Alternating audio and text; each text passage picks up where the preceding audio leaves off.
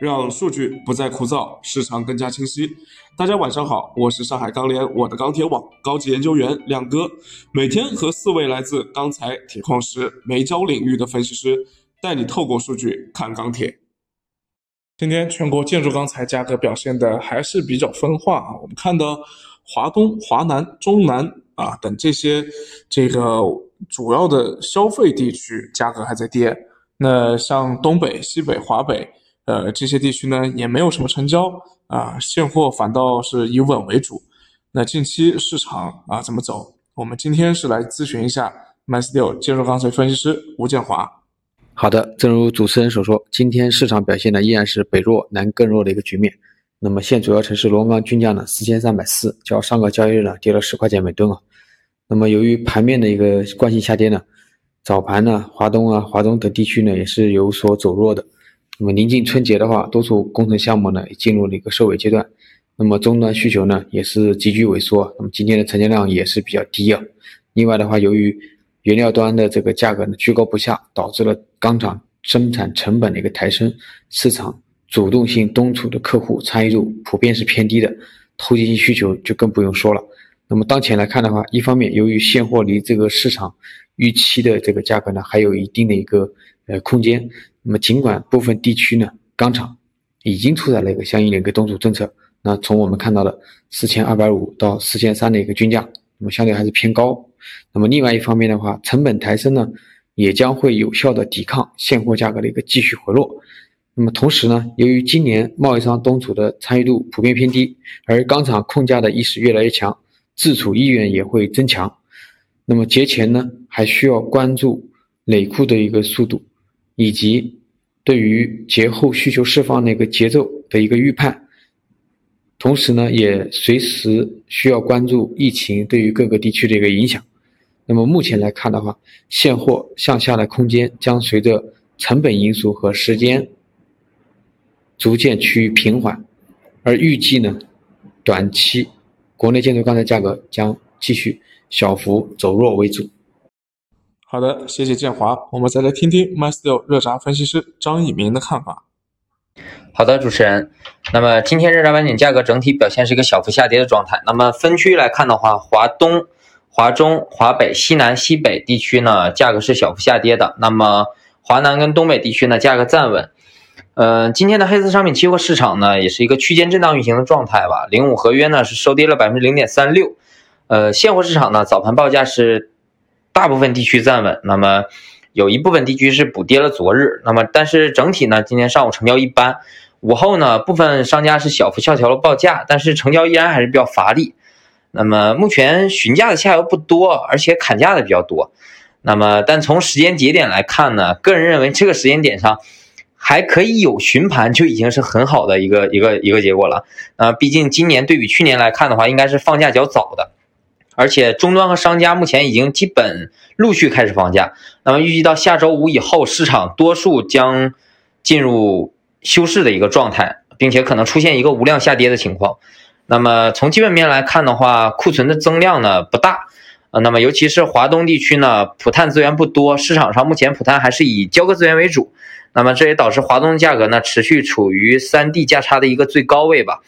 那么综合来看的话，短期基本面压力不大，年前呢价格下跌的幅度还是可能比较有限，很难深跌吧。但是仍需警惕的就是，目前全球的疫情的变化和加重，可能会导致节后市场的风险继续加大。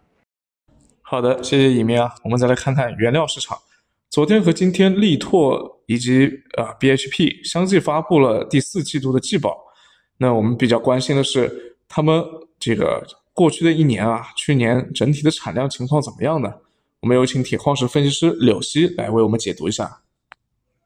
力拓全年产量稳中有增，年总产量达到三点三三亿吨，同比增加百分之二。去年一季度受到飓风天气影响以及疫情对生产也有少量影响外，总的来说，力拓生产较为平稳，总的年产量也接近于其预期目标的上限。BHP 的话，产销表现出超出预期，年总产量达到二点八八亿吨，同比增加百分之六。其中，在二零年下半年，由于卸料车的稳定性和效率显著提升，其金布巴矿区的一个产量也是突破新高。另外，接下去半年中，合资企业巴西 Smarco 也逐步复产，带来一百到两百万吨的一个球团增量，以及其澳洲地区的二零二一财年铁矿石目标指导量仍保持在二点七六至二点八六亿吨。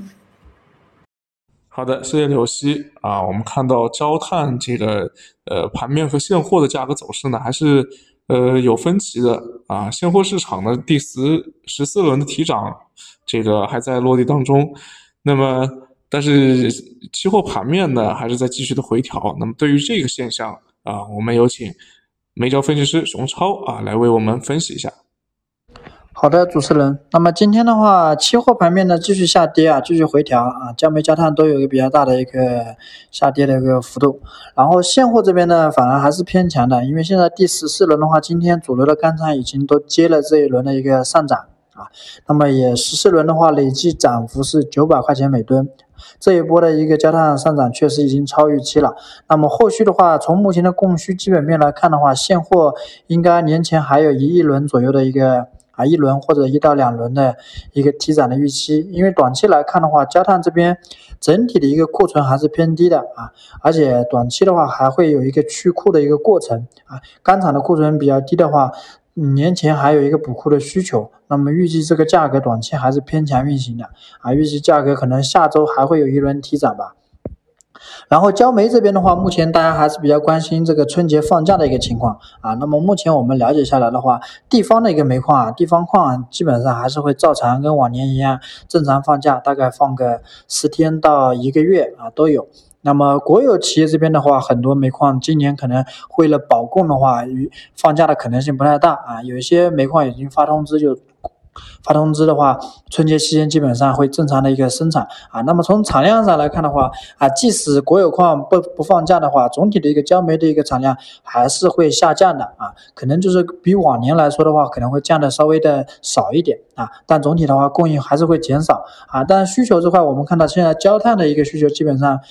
还是比较好的，那么焦化开工也是维持高位。对焦煤的需求的话，年前补库啊，包括这个本身的一个开工也是偏高位啊，所以预计的话，焦煤的需求短期来看还是向好的，库存的话有进一步下降的一个可能性。那价格这块的话，焦煤的价格短期来看的话，焦煤的价格也是偏强运行为主的啊。那么以上就是今天焦煤焦炭市场的一个情况。谢谢各位啊，今天 MySteel 统计的全国建筑钢材成交量。只有十万吨出头一点了，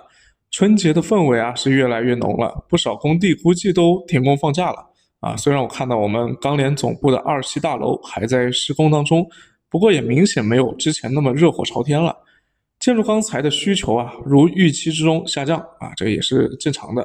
那热轧、冷轧等等这些工业用材呢，也是类似啊，特别是近期北方疫情加重，河北一带运输受阻。啊，我们不少的这个客户和朋友都反映啊，说这个钢材的销售也是受到了直接的影响啊，主要是运输这一块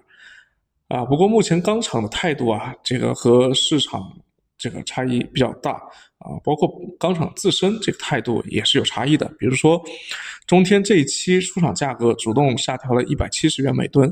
但是今天西北和华北的一些钢厂出厂价格我看到还是在涨的。啊，所以很期待明天沙钢会怎么出价。